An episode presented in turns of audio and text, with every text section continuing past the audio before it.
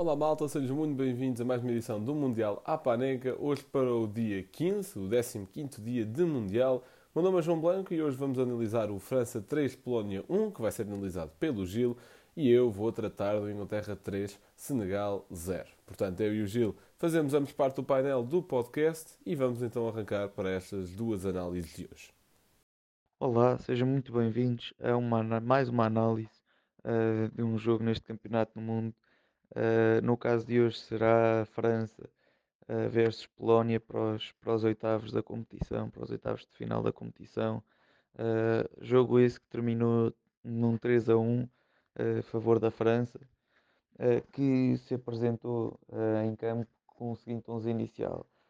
o Lloris na baliza, Uh, depois um quarteto defensivo constituído por uh, Júlio Condé, Rafael Varane, uh, Upamecano e Theo Hernandez. Uh, uma dupla de pivôs de meio campo feita por Chouameni e, e Rabiot. Depois um, três, três jogadores atrás do ponta de lança Giroud, sendo esses três jogadores o Osman Dembélé, o Antoine Griezmann e o Kylian Mbappé.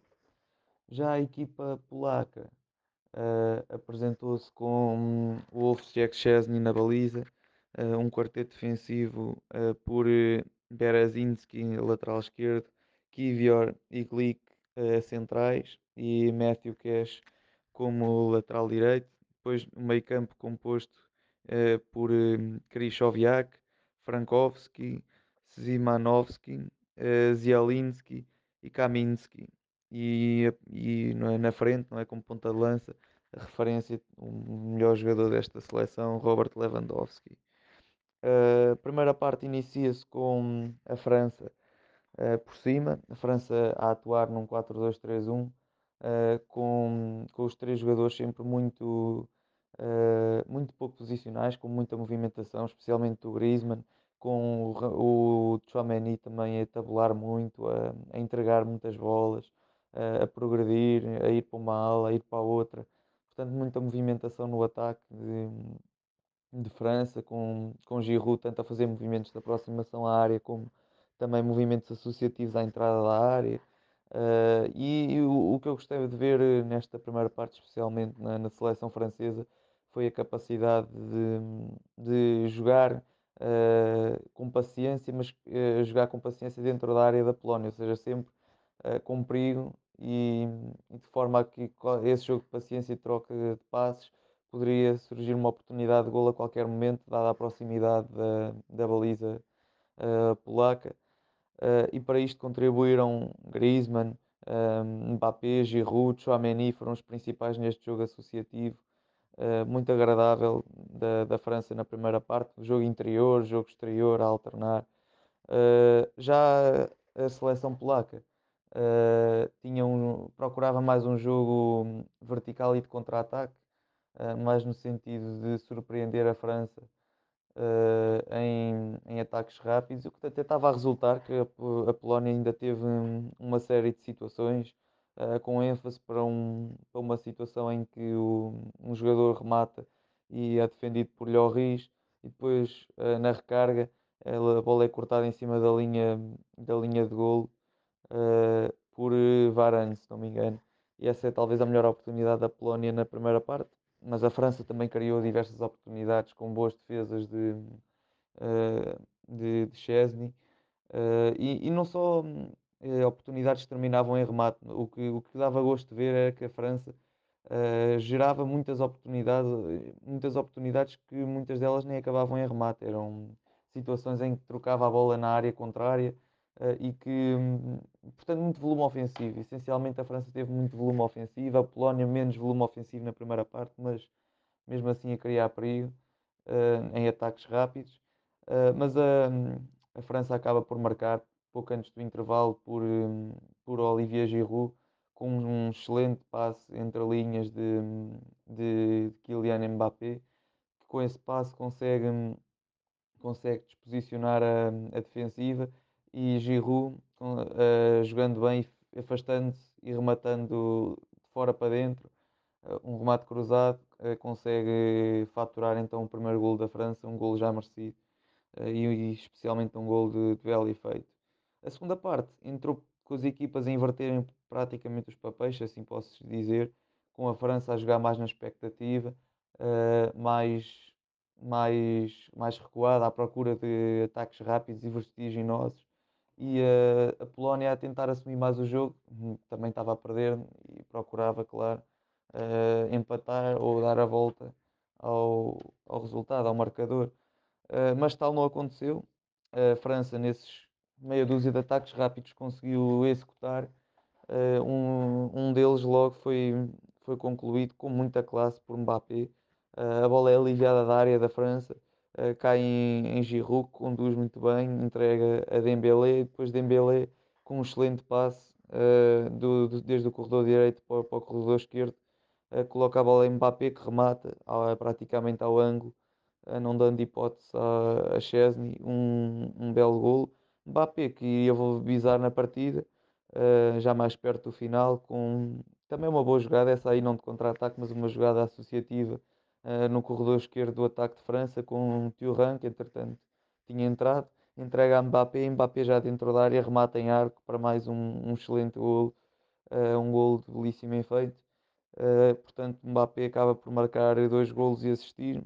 Uh, vamos já aqui adiantar para mim, é de longe o homem do jogo, espalhou classe uh, e merece.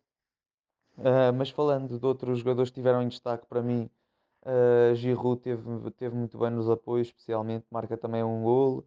Uh, o, o muito bem a recuperar bolas, mas especialmente no capítulo ofensivo, uh, nos passos que fazia muito aquele jogo que a França tinha de entre linhas e, e, dentro da área da, da Polónia era muito por, por culpa, ou neste caso, por ajuda de, de.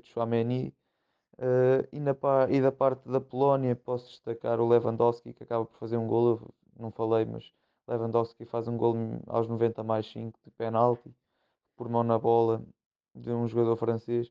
Talvez tenha sido o destaque Robert Lewandowski, eh, porque na, na seleção da, da Polónia não houve, não houve jogadores uh, em muito bom nível. Uh, para finalizar, vou, vou dar aqui a, a, dica para a Fantasy e acho que já estão à espera, será Mbappé com dois golos e uma assistência, um jogador, um craque, é dos melhores jogadores do mundo neste momento e faz mais uma exibição de gala desta vez nos oitavos de final uh, de, de, do Campeonato do Mundo no Qatar. Portanto, é, é uma exibição de, de mão cheia e uma excelente dica para quem uh, gosta do Fantasy, da Fantasy. Uh, fica aqui então esta dica, uh, Kylian Mbappé. Estarei cá para analisar o próximo jogo dos quartos de final Uh, ainda não sei quando, mas estarei cá com certeza. Sou o João Teles, até para a semana e um abraço.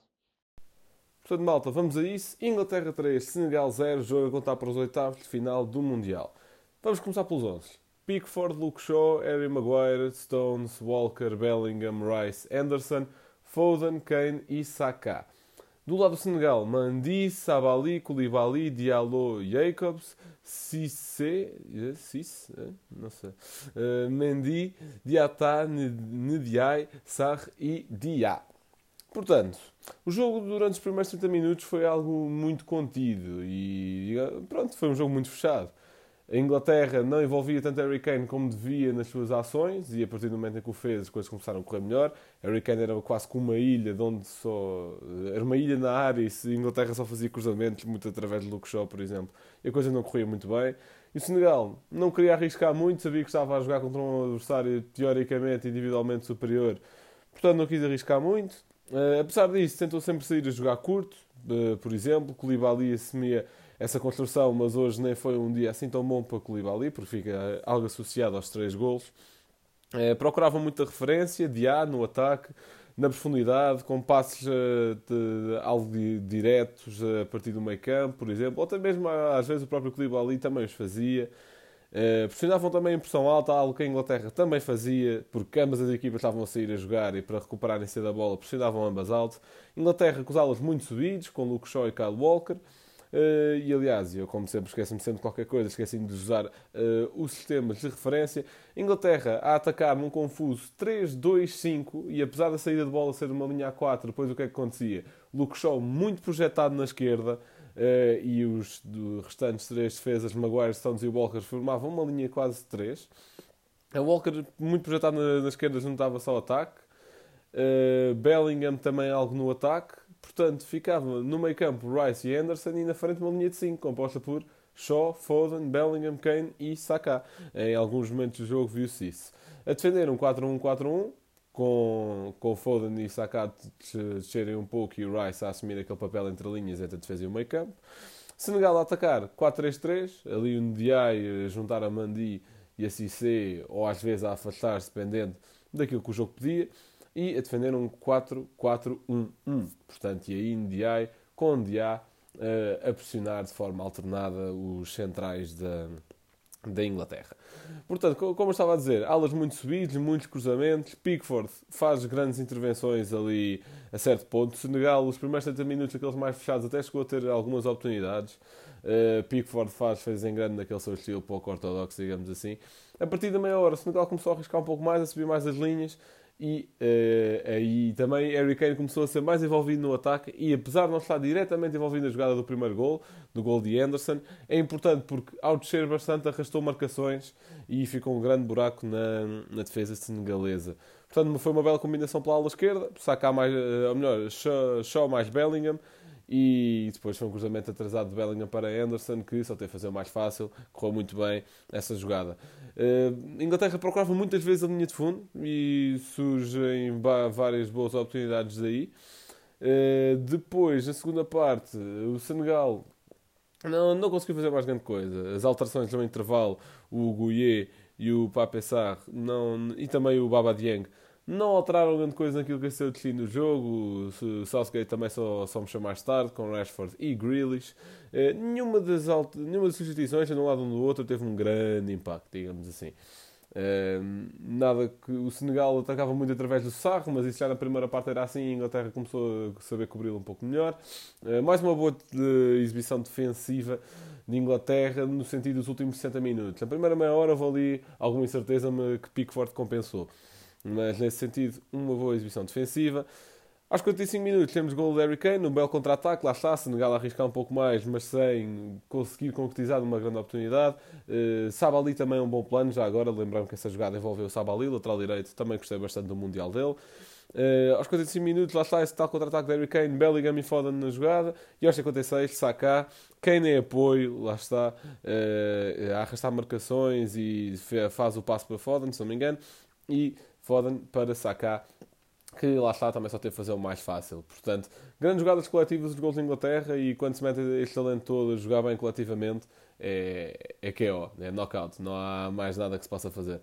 É, lá está, Harry Kane tem de destacar porque fez um jogo fenomenal. É, normalmente estamos habituados a pensar em Kane como um 9, hoje foi um 9,5, ou um 9.75, ou um 9.90, o que vocês quiserem esteve muito ligado a construir jogo em zonas mais recuadas e não era de toda referência ofensiva da Inglaterra porque não havia uma. E hum, lá está, se calhar os centrais de Senegal, inclusive é o Koulibaly que faz um jogo fraco, na minha opinião, confundiram-se um pouco eh, por isso mesmo. Achavam que Harry Kane ia ter alguma outra ponderância. Apesar disso tudo, apesar de não ser a referência de estar a dizer que ele é um 10, eh, lá está, marcou. E algo que não tinha conseguido nos primeiros três jogos e teve oportunidades para isso, mas lá conseguiu e correu-lhe bastante bem o jogo. Para mim é man of the match. Podia dar a Jude Bellingham, também um jogador fenomenal. Podia dar a Phil Foden, que finalmente conquistou a titularidade. Ainda bem que o Southgate abriu os olhos quanto a isso. Quando se joga com os melhores, a coisa corre de forma mais fácil.